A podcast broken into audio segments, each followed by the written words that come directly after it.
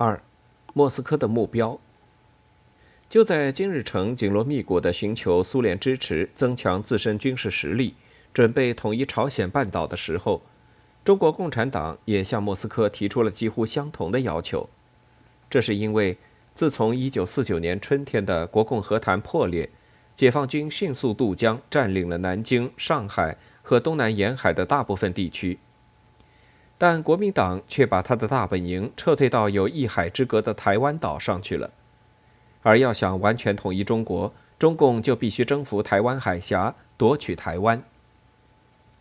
这时候，空军也无海军，要靠简陋的渔船渡海作战几无可能。为此，中共中央主要领导人刘少奇于六月底率中共中央代表团秘密访问莫斯科的时候，不能不向苏联提出援助的请求。刘少奇在给斯大林的信中明确提出了请苏联出动空军和海军援助的问题，但是斯大林除了答应提供两百架左右的飞机并代训飞行员，争取赶上在进攻台湾的战役中使用以外，拒绝了直接介入进攻台湾的可能性，说这样不仅会引起美国的介入，而且也不会得到久经战争创伤的苏联人民的理解。由于对国民党的战争进展过于顺利，毛泽东这个时候也并不十分在意俄国人的援助。直到1949年10月24日发起金门作战失利，他才开始意识到渡海作战非要得到苏联技术支持不可。当时，毛泽东批准了夺取福建沿海岛屿金门岛的作战，因不熟悉渡海作战的特殊规律。登岛部队三个团又四个连，近九千人全部损失，这成为中共这段时间几乎是最重大的一次军事失利，并且在很大程度上使已成惊弓之鸟的国民党人又拾回了一些信心。一九四九年十二月，毛泽东第一次访问苏联，在十六日见到斯大林的当天，他就委婉地提出。国民党的支持者在台湾建立了一个海空军基地，海军和空军的缺乏使人民解放军占领这个岛屿更加困难。考虑到这种情况，我们的一些将领一直在提议，请苏联援助，比如可以派志愿飞行人员或秘密军事特遣舰队协助夺取台湾。但是斯大林只答应提供一些指挥人员和军事教员。对于其他形式的援助，则婉言拒绝。斯大林两度拒绝中共中央的求援要求，根本原因在于苏联受制于1945年2月苏美英三国签订的雅尔塔协定。根据斯大林的理解，美苏通过雅尔塔协定已经交换了各自在远东的势力范围，苏联得到南库页岛、千岛群岛和恢复前沙皇政权在中国东北的特权。其条件是承认中国长城之线以南应属美国的势力范围。当中共发动对国民党人的大规模攻势之际，莫斯科始终强烈的担心美国直接干预的危险性。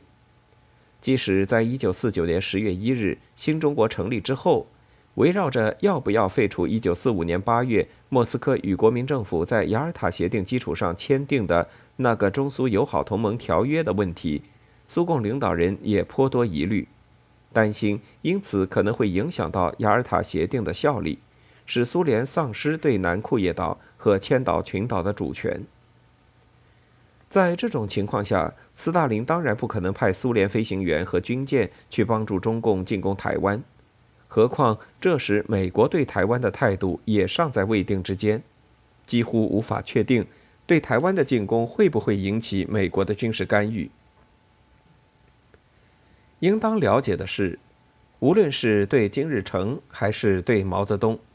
斯大林这时的拒绝都只是基于一种策略的考虑。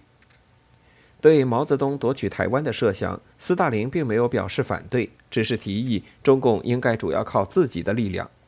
比如空投或派遣有力人员到岛上去组织暴动，然后来一个里应外合。对金日成的计划，莫斯科态度也很明确。问题关键在于，北朝鲜人并没有为进攻做好充分的准备，难免形成相持的局面。这可能为美国人对朝鲜事务进行各种干涉提供借口。目前最重要的是要全力加强人民军，开展南方的游击战争，准备发动全民起义，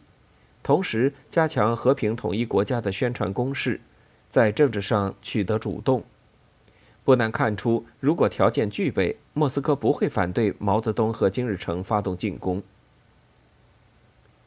这样的机会在毛泽东访苏前后意外地出现了。还在一九四九年十二月，斯大林就意外表态支持刘少奇在世界工人理事会亚洲委员会上的报告中提出，亚洲各国应当学习中国革命，组织人民解放军，展开武装斗争的公开号召。紧接着，十二月三十日，美国国家安全委员会通过四十八杠二号文件，明确提出要利用中苏之间的分歧。和将美国的太平洋的战略防线设置在菲律宾、日本和琉球门群岛一线的政策设想。两天后，斯大林就一改此前对废弃旧的中苏条约的犹豫态度，转而表示赞同与毛订立一个全新的互助条约。一九五零年一月六日之后，欧洲共产党九国情报局机关刊物也接连发表文章，严厉督促日本人。包括印度的共产党人学习中国革命的办法，走武装斗争道路。这一切都清楚地显示，苏联在亚洲的战略正在做出重大调整。等到一月上中旬，美国总统与国务卿公开表明了美国不准备为台湾和南朝鲜的安全诉诸武力的态度。下旬，苏联在中苏谈判中正式决定。两年后，将其太平洋舰队撤出中国的旅顺港之后，斯大林很快就通知金日成说，他愿意具体讨论金日成所期望的武力统一朝鲜半岛的计划。斯大林所以会选择首先支持金日成，应当不难理解。第一，由于日本是苏联在远东的宿敌，对于苏联的安全而言，毗邻苏联远东的朝鲜比台湾要重要的多。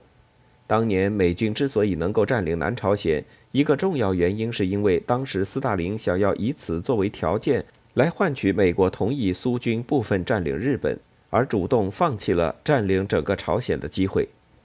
想不到美军占了南朝鲜，杜鲁门却坚决拒绝苏军进入日本，结果是苏联既不能实现其直接惩处日本的夙愿。又不能借助朝鲜半岛对可能重新对苏联构成威胁的日本保持威慑力。冷战格局形成之后，美国扶植日本对抗苏联的态度日益明显。杜鲁门甚至公开扬言要以德国和日本来做抵抗苏联扩张的堡垒。斯大林自然会深感不安。日本不能占领，如果能够通过一场内战使整个朝鲜落入共产党人手中。进而实现从朝鲜威慑日本的目的，并为苏联太平洋舰队（当时为第五和第七舰队）取得新的不动港，也是好的。第二，美国固然宣称其安全线不包括台湾和朝鲜，但对苏联而言，支持朝鲜在陆地作战和支持中国跨海作战完全不可同日而语。斯大林很清楚。美国宣布的这一政策是以苏联不介入为前提的，要越过台湾海峡去进攻台湾，非要苏联的飞行员和舰艇不可；而进攻南朝鲜，苏联却可以不派一兵一卒。因此，相对来说，统一朝鲜的战争，美国卷入的可能性要小得多。一九五零年三月，根据斯大林的建议，金日成又一次访问了莫斯科。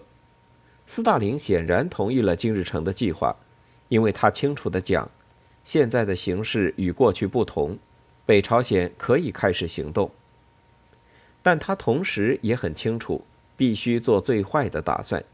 因此斯大林强调，这个问题必须同中国同志和毛泽东本人讨论。当然，金日成相信，只要斯大林同意，毛泽东不可能表示反对。他并且告诉斯大林。在他前往莫斯科之前，他已经通过他的大使通知过毛泽东，他想就朝鲜统一问题拜访毛泽东，而毛的反应是积极的。毛告诉朝鲜大使说，他欢迎金日成的来访。如果金日成对朝鲜统一已经有了具体的计划，这种访问可以秘密进行。也就是说，毛泽东对此是有思想准备的。五月十三日，金日成和朴宪勇出现在北京中南海怀仁堂。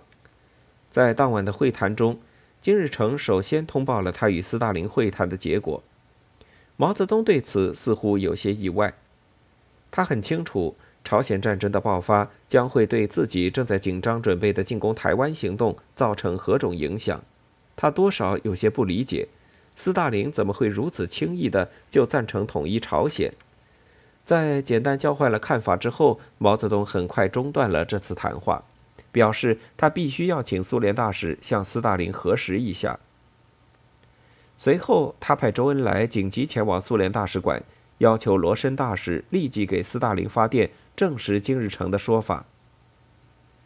第二天晚上，斯大林大使拿着斯大林的电报来见毛泽东，